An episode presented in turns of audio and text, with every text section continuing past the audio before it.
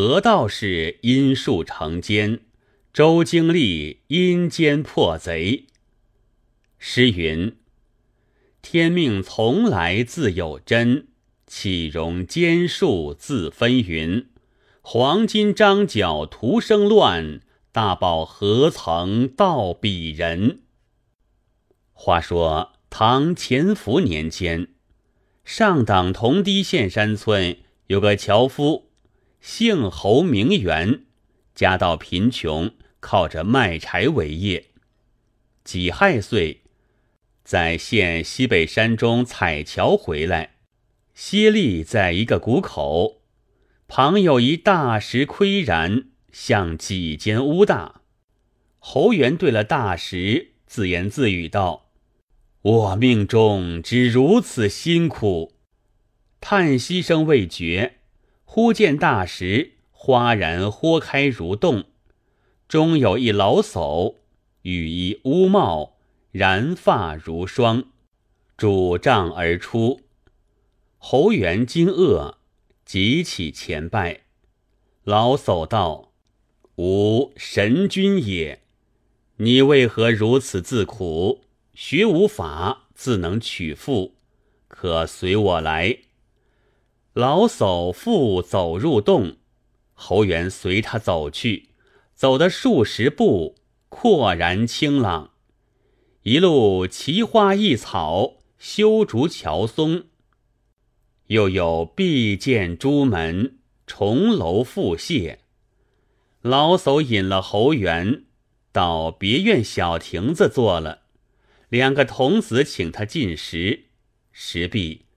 复请他到便室，聚堂沐浴，仅新衣一袭，又命他冠带了，复引至庭上。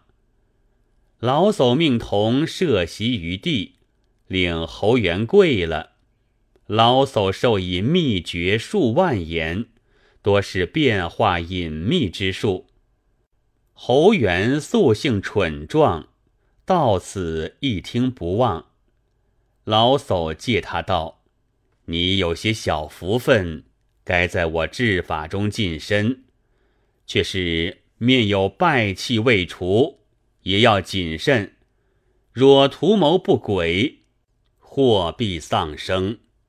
今且归去洗法，如遇见吾，但至心叩石，自当有人应门与你相见。”原因拜谢而出，老叟仍令一同送出洞门。既出来了，不见了洞穴，仍旧是块大石，连巧彩家伙都不见了。到的家里，父母兄弟多惊喜道：“去了一年多，倒是死于虎狼了，幸喜的还在。”其实侯元只在洞中得一日。家里又见他服装华洁，神气飞扬，只管盘问他。他晓得瞒不得，一一说了。遂入净室中，把老叟所传术法进行习熟。不上一月，其术已成，变化百物，异兆鬼魅，遇着草木土石，念念有词，便多是。不计甲兵，神通既已广大，传将出去，便自有人来服从。于是收好些乡里少年勇悍的为将卒，出入陈旌旗，鸣鼓吹，宛然像个小国诸侯，自称曰贤圣。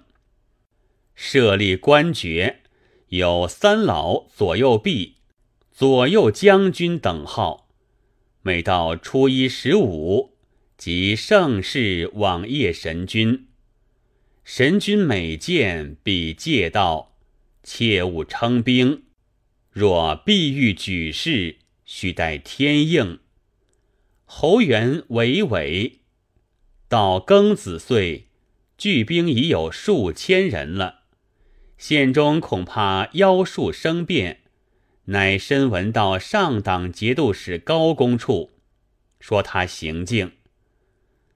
高公令潞州郡将以兵讨之。侯元已知其事，即到神君处问事宜。神君道：“我相已说过，但当偃旗息鼓以应之。彼见我不与他敌，必不乱攻，切记不可交战。”侯元口虽应着，心里不服，想到：出我骑术，置之有余。且此事头一番小敌，若不能当敌，后有大敌来，将若之何？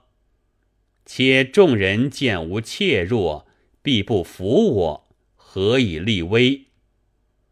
归来不用其言。借令党羽勒兵以待。是夜，潞州兵离原所三十里，据险扎营。侯元用了术法，陆兵望来，不计戈甲，必满山泽，尽有些胆怯。明日，陆兵结了方阵前来。侯元领了千余人，直突其阵，锐不可当。陆兵少却。侯元自恃法术，以为无敌，且叫拿酒来吃，以壮军威。谁知手下之人，多是不习战阵、乌合之人，毫无纪律。侯元一个吃酒，大家多乱窜起来。陆兵乘乱，大队赶来，多四散落荒而走。刚胜的侯元一个带了酒性，即念不出咒语，被擒住了，送至上党，发在潞州府狱。众家夹着，团团严兵卫守。天明看家中，只有登台一个，已不见了侯元。却连夜遁到铜堤，竟到大石边见神君谢罪。神君大怒，骂道：“庸奴，不听无言！今日虽然幸免，到底难逃行路，非无徒也。”拂衣而入，洞门已闭，只是块大石。侯元悔之无及。前心再扣，竟不开了。自此，侯元心中所晓符咒渐渐遗忘，就记得的做来也不十分灵了。却是先前相从这些党羽不知缘故，聚着不散，还推他为主，自恃其众。世秋率领了人。在滨州太谷地方劫掠，也是树该灭了。恰好滨州将校偶然领了兵马经过，知道了，为之数重。侯元急了，施符念咒，一毫不灵，被斩于阵，党羽遂散。不听神君说话，果然没个收场。可见背叛之事，天道所忌。若是得了道术，辅佐朝廷，如张留侯、陆信周之类，自然建功立业，传名后世。若是蒙了私意，打点起兵谋反，不成见有妖术成功的。从来张角、征策、征二、孙恩、卢循等。非不也是天赐的兵书法术，毕竟败亡。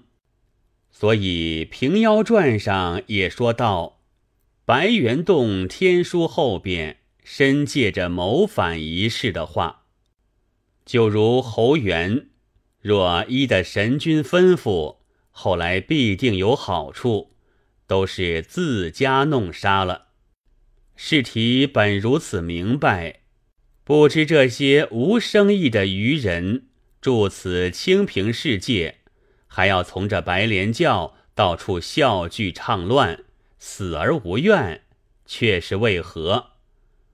而今说一个得了妖书唱乱被杀的，与看官听一听，有诗为证：早通武艺杀亲夫，反获天书起意图，扰乱青州悬背路，伏羲祸福李南屋。话说国朝永乐中。山东青州府莱阳县有个妇人，姓唐，名赛儿。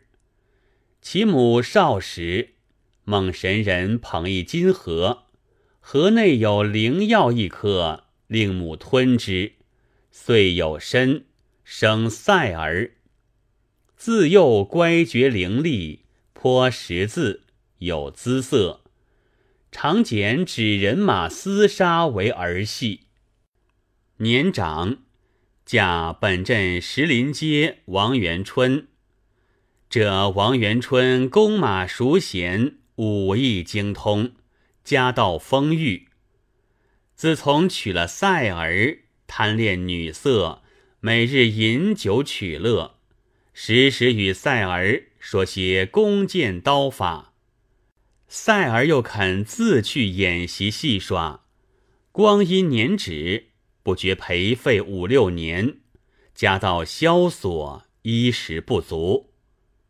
赛尔一日与丈夫说：“我们枉自在此忍饥受饿，不若将后面梨园卖了，买匹好马，干些本分求财的勾当，却不快活。”王元春听得说道：“贤妻何不早说？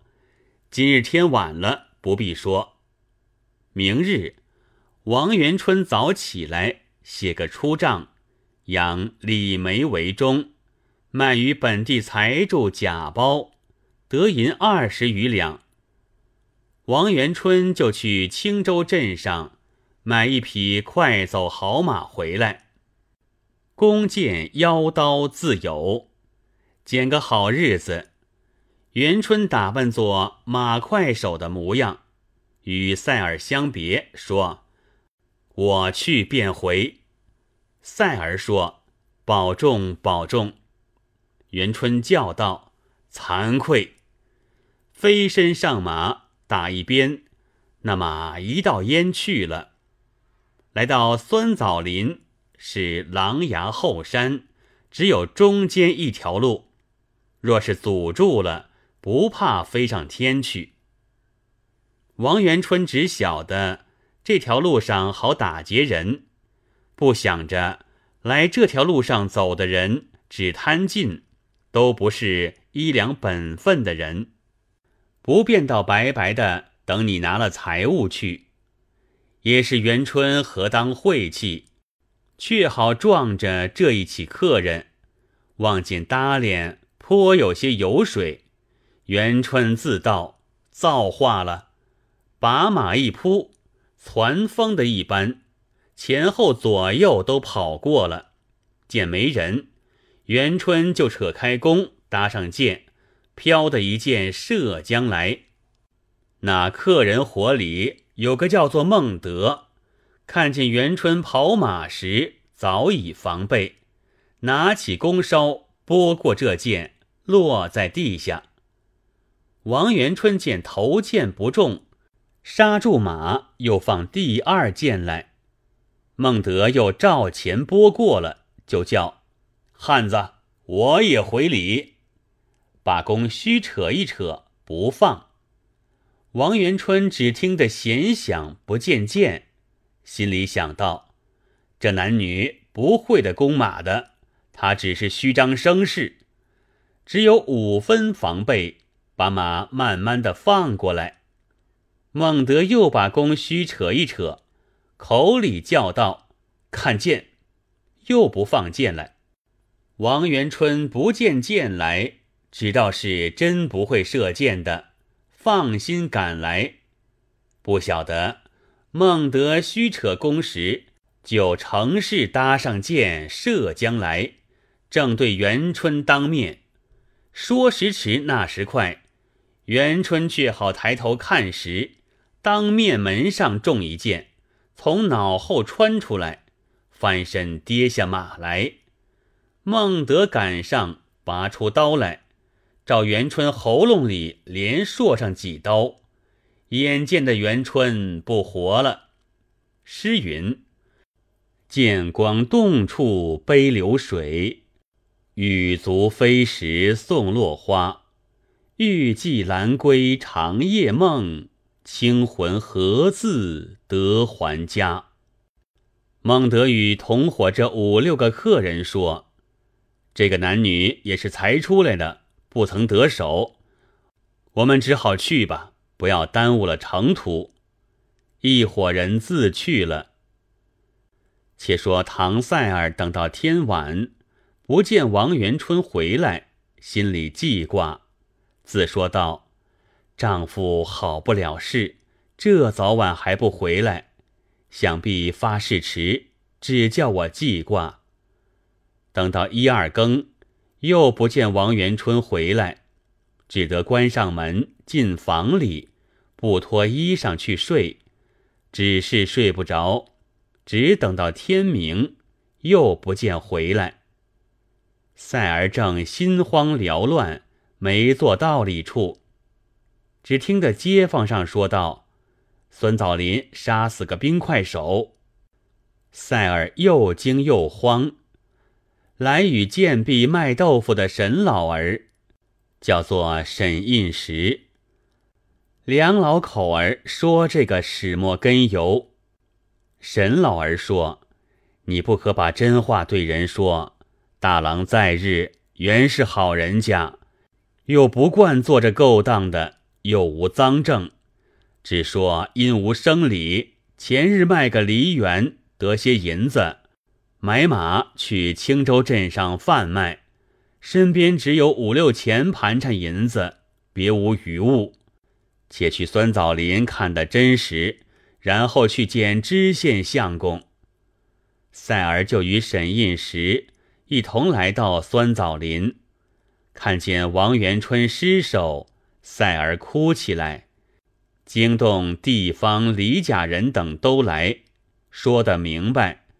就同赛儿一干人都到莱阳县见史知县相公。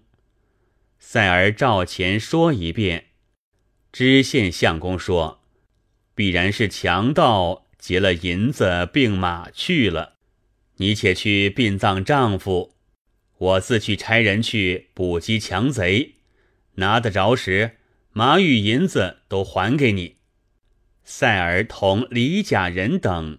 拜谢史知县，自回家里来，对沈老儿公婆两个说：“亏了干爹干娘，瞒倒瞒得过了，只是依亲棺椁，无从置办，怎生是好？”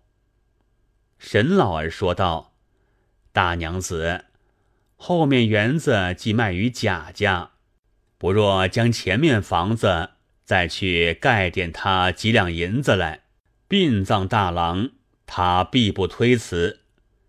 赛尔就央沈公沈婆同到贾家，一头哭一头说这缘故。贾包见说，也哀怜王元春命薄，说道：“房子你自住着，我应付你饭米两担，银子五两。”待卖了房子还我。塞尔得了银米，急忙买口棺材，做些衣服，来酸枣林常住王元春尸首了当，送往祖坟上安错，做些羹饭，看匠人攒气的了时，急急收拾回来，天色已又晚了，与沈公沈婆三口。取旧路回家，来到一个林子里古墓间，见放出一道白光来，正值黄昏时分，照耀如同白日。三个人见了，吃着一惊不小。沈婆惊得跌倒在地下雷，赛儿与沈公还耐得住。两个人走到古墓中，看这道白光。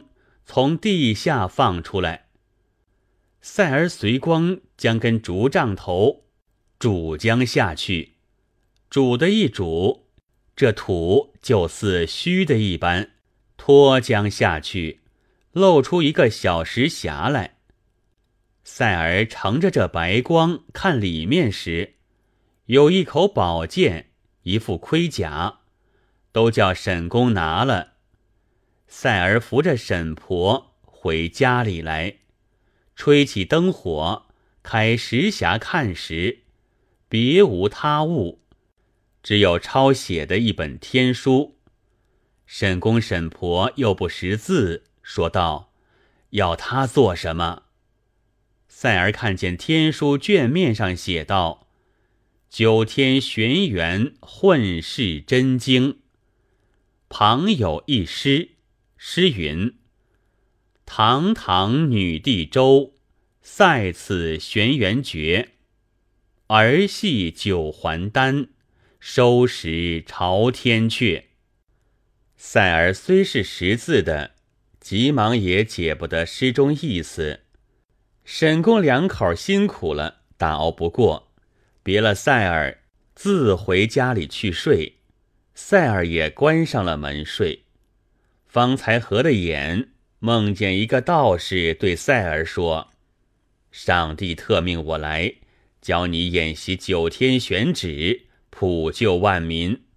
与你夙缘未了，扶你做女主。